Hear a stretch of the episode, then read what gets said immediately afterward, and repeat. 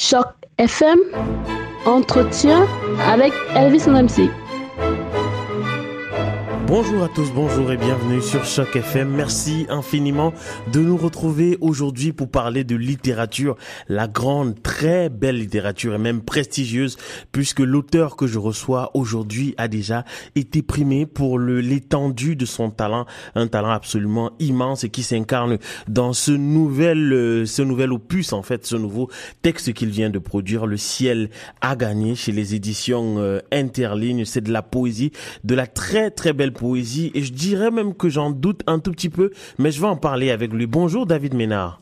Bonjour. Comment est-ce que ça, va, bien? Ça, va très très bien. Et vous-même? Oui, ça va très bien. Alors je le disais euh, tantôt, si je vous reçois aujourd'hui, si j'ai le plaisir euh, de vous recevoir aujourd'hui, c'est parce que vous venez euh, de publier un texte, Le ciel a gagné, qui est en fait publié après Nous aurons vécu, nous non plus, un roman chez Interligne en 2011 et puis une autre poésie, Neuvaine en 2015, qui avait d'ailleurs été lauréat puisqu'il a reçu le prix de la poésie Trillium en 2016. alors David, j'ai envie de commencer en vous demandant, est-ce qu'il s'agit réellement d'un texte de poésie? Parce que vous avez écrit avec beaucoup de prose. Oui, c'est un, en fait, c'est un texte de prose euh, poétique. C'est, un texte qui est à la frontière euh, entre deux genres. Donc, euh, c'est, poétique et c'est aussi un texte de prose. Ok, très bien. Alors, David, vous ne me semblez pas être un écrivain très optimiste. Je suis optimiste, je sais pas. j'essaie, j'essaie de l'être autant que possible. Euh, peut-être pas tant dans, dans le ciel à gagner, euh, mais quand même le, le, le texte se termine sur une note Oui, c'est vrai. Mais euh, quand on lit, par exemple, euh, euh, les, les, titres de vos autres textes, Neuvaine, par exemple, ça fait penser à quelque chose de très noir. Ça fait penser, ça fait souvent penser, pas nécessairement, mais par, parfois penser au deuil. c'est vrai qu'il s'agit de prière, de neuf jours de prière. Mais dans le ciel à gagner, pour ne parler que de ce de ce texte-ci, commençons même d'abord par sa couverture. c'est une couverture très apocalyptique. Est-ce que vous pouvez nous la décrire pour nos auditeurs? Oui, alors euh, ben, c'est un homme euh, qui regarde euh, une télévision. il porte un masque à gaz. et sur un fond de, de, de ciel apocalyptique, le ciel est rouge et il y a une ville derrière lui qui est très grise. et puis il, a, il a son porte-document avec lui, son parapluie, ses effets personnels, et il continue à regarder le téléviseur, même si, même si c'est la fin du monde. et, qu'est-ce que ça doit nous, qu'est-ce qu'on doit comprendre en fait? Mais en fait, c'est, un peu un, clin d'œil à ce que je, je, décris dans mon dans mon livre, c'est-à-dire que je parle euh, de l'enfer du 9 à 5, euh, euh, des relations humaines et des humaines au travail, de, tout, de, de, tout le côté absurde du 9 à 5. Oui, effectivement. Et alors, la manière dont vous avez structuré votre texte est très intéressant puisque vous l'avez découpé en, en, différents jours. Les de la semaine, on part de lundi voilà. Euh, à, à, vendredi. Et justement, c'est vraiment ça l'enfer du travail. Est-ce qu'il est possible de se sortir de cet enfer euh, parce que c'est systématique chez vous euh, de rappeler à quel point la société et le travail au quotidien peuvent broyer l'individu? Si on peut s'en sortir, je sais pas, le lecteur saura le dire. Euh, moi, je crois que oui, je crois que, que c'est possible de s'en sortir parce que moi, j'ai surtout parlé de mon expérience de travail à la fonction publique. Alors voilà, c'est dit, c'est inspiré de mon expérience de travail à la fonction publique fédérale. Euh, et puis euh, j'en suis sorti.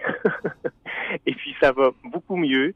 Euh, je, je crois que oui, je crois qu'on peut s'en sortir, oui.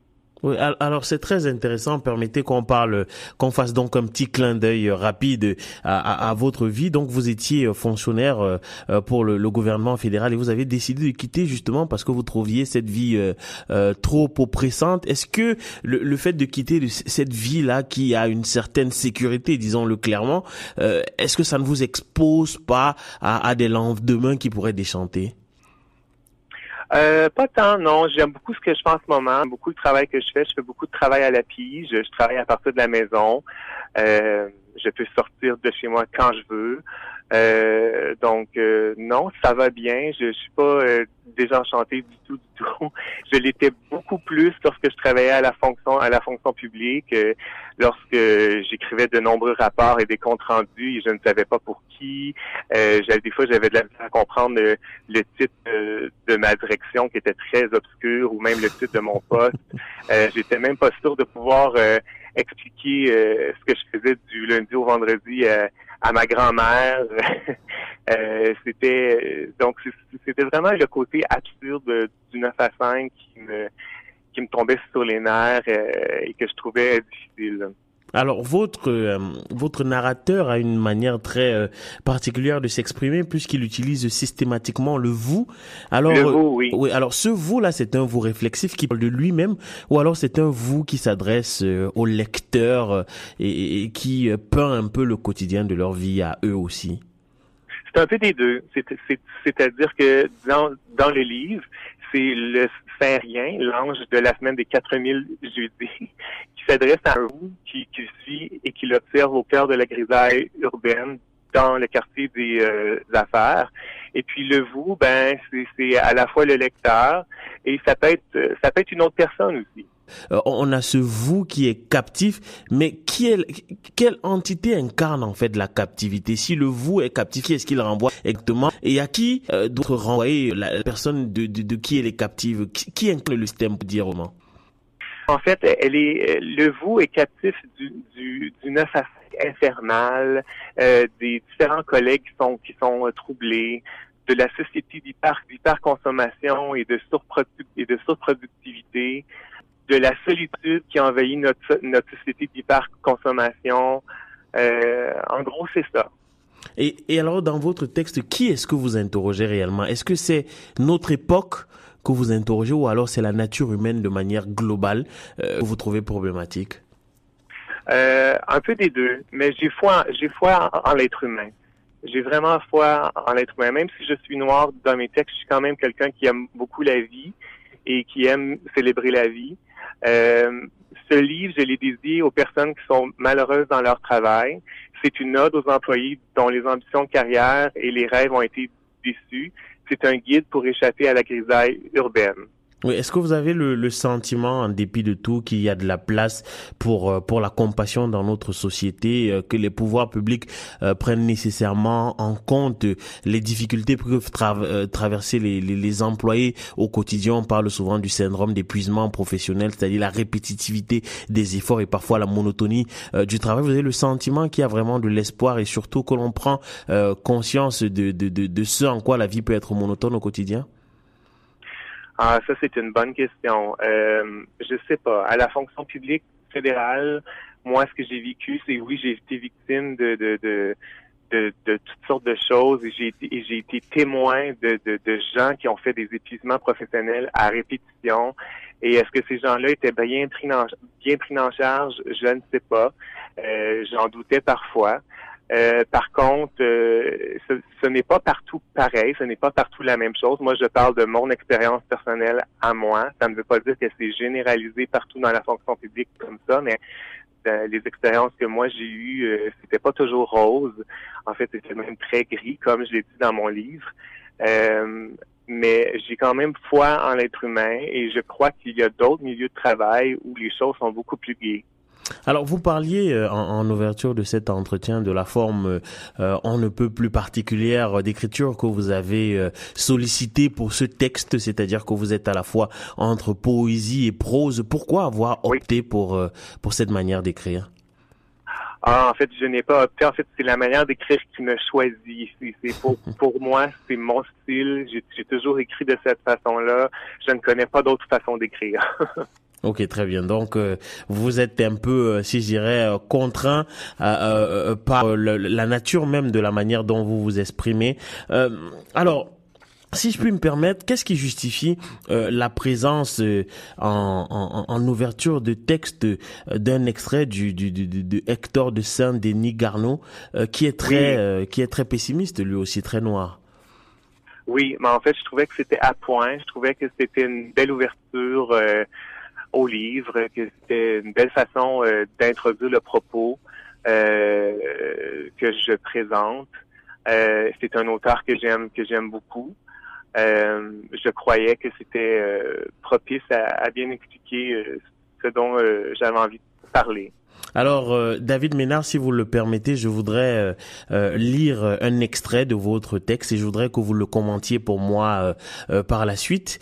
c'est un c'est en ouverture de votre texte et j'espère par ma voix rendre vraiment justice au travail formidable qui est le vôtre. Vous dites, vous les connaissez, ces gens heureux qui ont l'azur en permanence au-dessus de leur tête, des gens roses à qui tout vient naturellement, des riches pour qui la récolte est toujours bonne, des hommes et des femmes au cœur souriant à qui la vie offre en retour un sourire de pub de, de, dentifrice, des individus béats qui ne connaissent ni les détours ni les désertes, des élus qui n'ont pas à prendre le prochain appel, des amoureux du destin à qui il faut bien peu de points Air Miles pour aller en enfer ou au paradis, des êtres comblés à qui tout est venu à point sans qu'ils aient à attendre, et des gens glorieux qui n'ont jamais eu à attendre que le temps arrange les choses parce que justement elles étaient déjà arrangées pour oui, vous et la mesure du possible savez qu'il y a des gens doués pour le bonheur grandiose.